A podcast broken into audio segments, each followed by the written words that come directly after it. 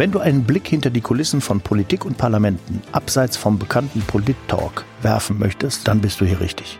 Gemeinsam mit Grünen-Politiker Stefan Engsfeld und seinen wechselnden Gästen hörst du, wie politische Entscheidungen heute getroffen werden, welche Auswirkungen sie auf das Morgen haben und was es braucht, um in eine grüne Zukunft durchzustarten. Viel Spaß bei, natürlich Stefan.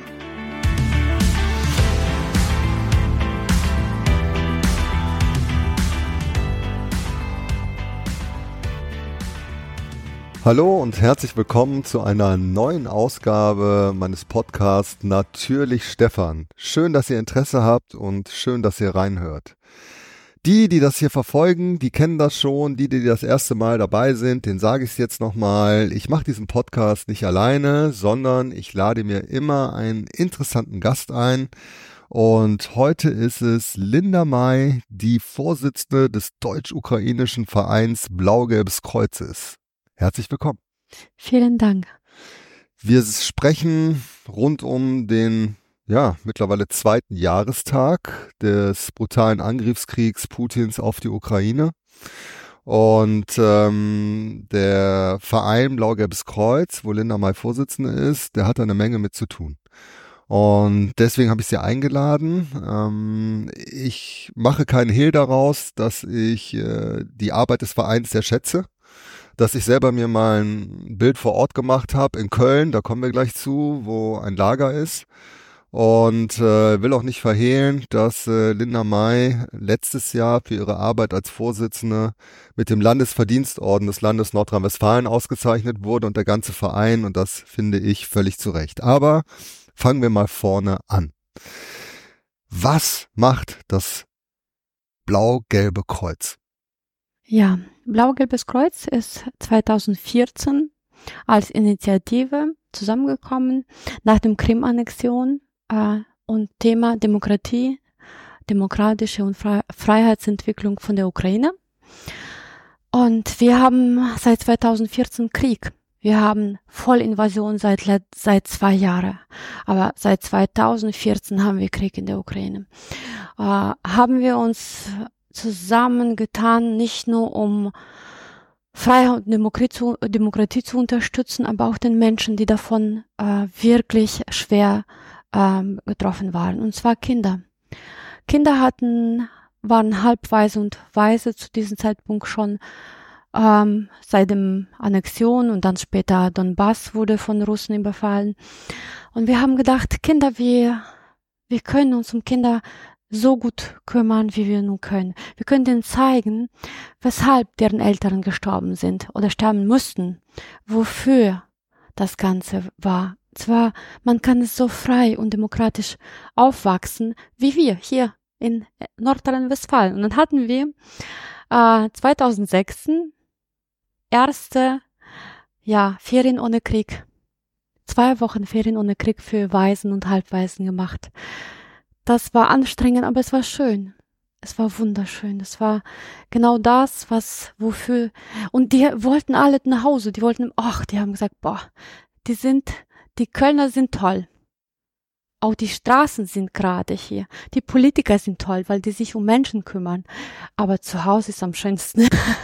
und das war, das, das war auch interessant, weil den Einfluss hatten wir durch unsere Aktion doch äh, gemacht. Wir hatten wir haben vielen zum Beispiel jetzt einen Einfluss genommen, dass die, was die studiert haben später, oder die immer sagen, okay, ich möchte, wenn ich groß bin, nach Köln kommen.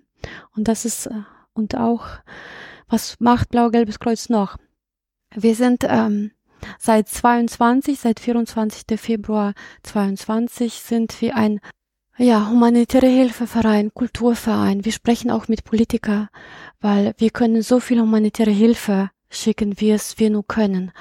Allerdings, äh, wir brauchen euch. Wir brauchen eure Entscheidungen, euren äh, Einsicht, dass äh, wir Verteidigungswaffen brauchen.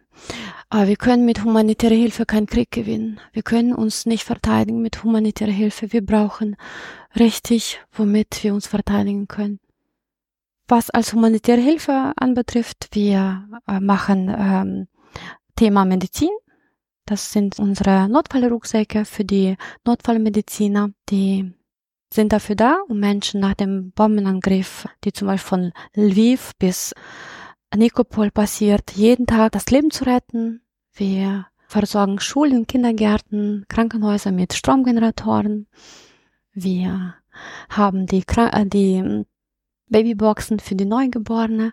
Krankenhäuser haben wir mit den Krankenhausbetten. 1900 Krankenhausbetten allein letztes Jahr sind 141 40 Tonnen gegangen. 141.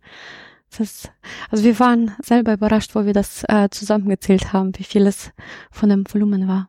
Es gibt ein Lager in Köln, von dem das aus alles organisiert wird. Und von da gibt es dann regelmäßig diese Lkw-Ladung in die Ukraine. Wer macht das? Ja, wer macht das? Also keiner von uns hat vorher Logistik gemacht oder studiert. Wir haben uns das beibringen lassen. Die Menschen, die uns Hilfe brachten, haben wir direkt bei den Tür gefragt, was machen Sie sonst beruflich? Und äh, jetzt haben wir ein 1600 Quadratmeter großen Lager. Wir sind ziemlich gut geworden. Ne? Also alles, was unser Lager äh, reingeht und raus verlässt, wird äh, minutiös dokumentiert, abgewogen, wenn es in LKW äh, landet oder mit den Privatflugzeugen, die ehrenamtlich unsere Medizin fliegen bis äh, polnisch-ukrainische Grenze. Und wir haben eine großartige Logistik aufgebaut, super Kontakte, so dass wir hier die Hilfe abholen oder einkaufen und dort abgeben, also end zu end. Wir können, zum Beispiel nehmen wir unseren Stromgenerator, wir kaufen den bei den Herstellern, dokumentieren eine Seriennummer in unseren Begleitpapieren und laut der Seriennummer gucken wir, bis jetzt können wir gucken, in welchem Kindergarten es gelandet hat und wo es immer noch steht. Das heißt, die Arbeit ist ja ganz konkret und täglich auch Kontakt mit der Ukraine selber. Sie sind selber regelmäßig in der Ukraine? Und das führt mich natürlich sofort zu der Frage, jetzt zwei Jahre nach der Gesamtinvasion am 24. Februar 2022 nach dem Start. Wie ist die Lage vor Ort? Was würden Sie sagen? Wie haben sich die letzten zwei Jahre entwickelt? Die Lage vor Ort. Jedes Mal, und zwar jedes Mal, wenn ich innerhalb von diesen zwei Jahren dort war, verändert sich das Land. Es ist so, dass die Nation, die Ukraine hat sich selber übertroffen. Die haben selber nicht gewusst, wie stark diese Wille zu Freiheit ist, dass die der äh, Angst vom Tod über, überwinden kann. Das ist wichtiger als der Tod selbst. Und also viele haben gesagt, die können, Russen können uns überfallen, aber die werden uns nicht halten können. Und das ist immer noch da. Wir haben zwei Jahre Krieg. Viele haben hier äh, sagen, wir sind müde. Ja, auch Ukrainer sind müde geworden. Aber die, der Wille ist nicht müde geworden. Die sind immer noch stark dabei, dieses Land nicht nur zu verteidigen, zu befreien, um eine gerechte Demo Freiheit zu schaffen. Der Frieden muss gerecht sein. Und wenn ich zum Beispiel jetzt äh, diese, dieses Jahr betrachte, da war ich vor kurzem und ich merkte, die Stimmung gibt gerade. Weshalb gibt die Stimmung? Weil die Bevölkerung sich ziemlich eng äh, mit der Armee unterhält. Das sind deren Verwandte, Freunde. Jeder hat, jeder hat jemanden, der er kennt, Verwandten, Bekannten, der oder an der Front kennt, kämpft oder schon verletzt oder, oder getötet worden ist. Deswegen weiß ich jeder Bescheid, so tagesaktuell. Und das ist so eine Stimmung, die schwierig zu ertragen ist. Die Bevölkerung hat das Gefühl, wir vergessen die langsam, weil nach zwei Jahren Krieg müssen die Waffen, die Verteidigungswaffe irgendwie schon da sein. Vielleicht gibt's diese politische Wille nicht mehr, Ukraine zu helfen, so denken die. Also deswegen jedes Zeichen, wenn wir müssen es äh, weiterhin tun. Ob das jetzt humanitäre Hilfe ist, es ist nicht nur humanitäre Hilfe. Da, wir senden damit ein Zeichen, wir glauben an euch. Oder Anteil an, also Teil an einer Demonstration. Das, was da gesagt oder auf den Plakaten geschrieben wird, das ist wichtig. Damit zeigen wir, ihr seid nicht alleine. Wir wissen das da noch und wir unterstützen euch. Wir glauben an euch. Das ist auch so ein Beispiel. Ich war im Dezember des Jahres äh, dort und äh, die Stimmung war äh, nicht so ganz optimal, also nicht, also kämpferig, aber man merkte, dass äh, das schwierig an der Front ist. Und dann kam von der EU Verhandlung, äh, Aufnahme in die EU beitritt und die Stimmung änderte sich sofort.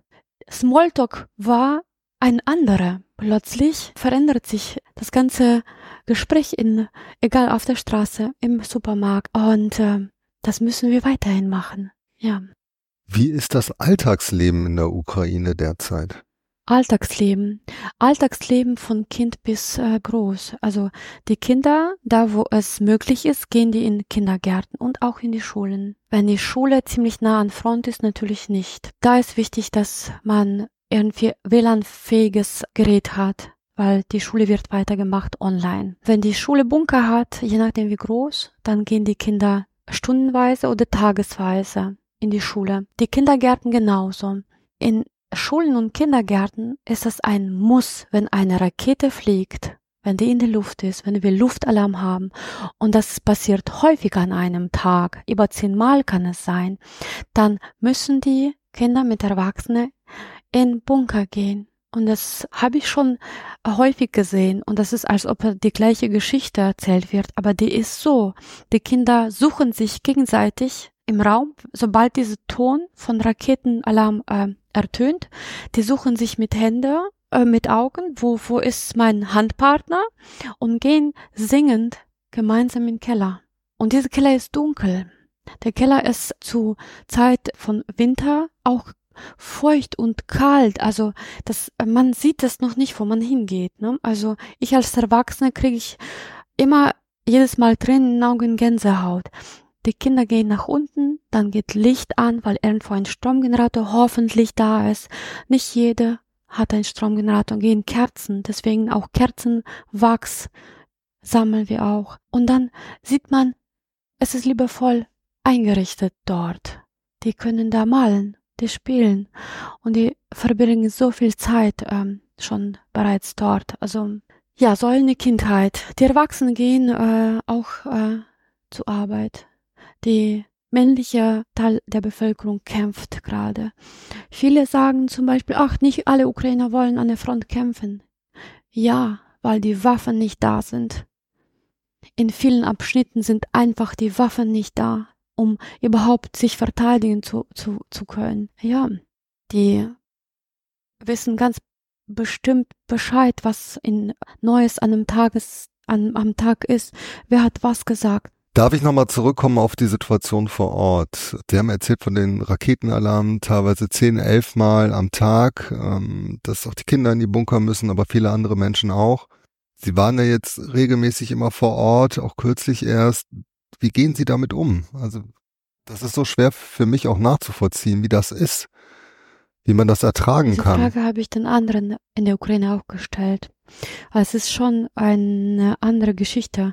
Man gewöhnt sich schon an diesen Luftalarm als Erwachsene vielleicht. Aber es ist komisch, wenn du im Auto fährst zu, die, zu, zu diesem Zeitpunkt und Luftalarm ertönt. Du hast keine Ahnung, wo die Rakete gerade unterwegs ist. Du hast auch keine Möglichkeit, jetzt ins Schutzbunker zu gehen. Und dann hatte ich gefragt, wie ist es denn so? Ich, ich war in, ähm, in Dnipro und dann haben die mir gesagt, Linda, die Rakete braucht bis zum uns, also ungefähr, je nachdem, eine Minute. Ballistische Rakete kommt ohne Vorwarnung an, also hast du auch brauchst du dich auch keine Sorge zu machen. Aber bis eine Minute zählst du äh, bis 60 und dann atmest, atmest du einfach aus. Das ist, das ist Realität. Äh, du musst in der Ukraine immer bereit sein. Das ist das letzte Tag. Also Carpe Diem, ne? Also mal anderes. Und dieses schwarze ukrainische Humor. Also ich hätte nicht gedacht, dass man dabei noch so viel lachen kann. Also die Gebiete, die nicht äh, besetzt waren, die Menschen kämpfen und die sind auch nicht schlecht drauf. Ich dachte, das ist wahrscheinlich äh, so eine no also ich bin Deutsch-Ukrainerin, aber ich bin da äh, groß geworden und äh, ich dachte, das ist mein Charakterstärke, dass ich so, äh, aber die sind, glaube ich, meistens so. Also ich habe auch heftigere kennengelernt. Der schwarze Humor ist da eine Tagesordnung. ja. Wie geht's weiter dieses Jahr? Mit welchem Gefühl geht die Arbeit weiter? Mit welchen Gefühlen? Ah, wir haben doch noch ordentlich Solidarität, die wir spüren. Und jede, die solidarisch ist, sollte lauter werden. Und wenn da und hier eine Möglichkeit ist, zu Demo zu gehen, dann ist das, was wir so machen müssen. Mit welchem Gefühl? Wir haben letztens auch sehr viel Menschen auf die Straße gesehen, die hier für Demokratie aufgestanden sind. Weshalb verbindet man diese zwei Sachen nicht zusammen? Das ist das Gleiche. Wir haben den gleichen Feind. Äh, und zwar die Diktatoren dieser Welt. Und man kann es nicht sagen, andere Krisen, das wird abgelehnt. Nein, der gleiche Feind, nur die Fronten sind äh, mehrere geworden. Mit welchem Gefühl? Wir entscheiden heute, wie viele Ukrainer überstehen werden. Mit dem, was wir tun oder nicht tun. Jede für sich, aber am besten zusammen. Und sobald Ukraine wieder gewinnt, doch hoffe ich fest dran, ich habe noch nie gezweifelt, feiern wir wieder und sind wieder alle blau-gelb wie damals, wo es angefangen hat, haben, hat jeder eine blau-gelbe Fahne gehabt. Aus dem Fenster, angezogen, an der Tasche. Das sollten wir weiter. Und wenn uns so gut geht, uns geht's gut im Vergleich, dann teilen das mit anderen, weil das, was die was wir teilen, kann den anderen vielleicht zum Überleben oder zu überstehen helfen. Und übrigens ist das ein gutes Gefühl, wenn man teilt, wenn man den anderen hilft. Ja, wir sind alle Europäer und alle Weltmenschen und ich hoffe, dass wir unsere Demokratie mal vermehren können. Das hoffe ich auch sehr. Letzte Frage. Ich meine, ich könnte Stunden jetzt reden, aber letzte Frage. Wie kann ich das blau-gelbe Kreuz unterstützen? Man kann unterstützen, indem man mit anderen redet. Man kann unterstützen, indem man sagt, okay, ich habe Know-how in Logistik äh, oder Kommunikation. Das kann ich, ich kann meine Zeit investieren, indem ich vorbeikomme und helfe. Man kann zum Beispiel mit für Medizin und Raumgeneratoren, da brauchen wir Spendengelder. Man kann spenden. Man kann auch schauen, was man sonst tun kann, indem man sagt, okay, heute ist ein Krankenhaus, der Krankenhausbetten gepackt werden, dann helfe ich mit. Und wenn Blau-Gelbes Kreuz zu weit ist, es gibt bestimmt irgendwo eine Organisation, die in eurer Nähe ist. Macht das. Macht das heute, nicht, nicht auf, äh, auf morgen verschieben, weil die brauchen uns jetzt je mehr wir Hilfe leisten, desto schneller ist das zu Ende und können wir wieder gemeinsam sich auf die äh, andere Sache konzentrieren, auf Wiederaufbau, auf Demokratie und Freiheit aufbauen. Und Demokratie muss wehrhaft werden, auch mit Wort. Das kann man auch tun. Danke. Linda May, Vorsitzende des deutsch-ukrainischen Vereins Blau-Gelbes Kreuz. Vielen, vielen Dank äh, für den Einblick und für das Gespräch. Ich kann das nur für mich sagen, aber ich glaube, ich spreche auch für viele. Die Solidarität ist ungebrochen. Absolut. Und wir werden alles dafür tun, die Ukraine und die Menschen in der Ukraine so lange zu unterstützen, egal wie lange es dauert, bis, ja, bis äh, die Ukraine wieder frei ist. Das ist das Ziel, was uns alle eint. Danke für deine Worte. Viel Erfolg weiterhin. Toi, toi, toi bei der Arbeit. Und es wird nicht das letzte Gespräch gewesen sein, da bin ich sicher. Ganz lieben Dank für die Einladung, Stefan, und tolle Format. Vielen Dank nochmal. Ne? Danke, das war's schon. Und ja, werdet aktiv und ich freue mich sehr beim nächsten Mal, wenn ihr wieder reinschaltet, wenn es heißt, natürlich, Stefan, bleibt gesund. Bis dahin. Tschüss.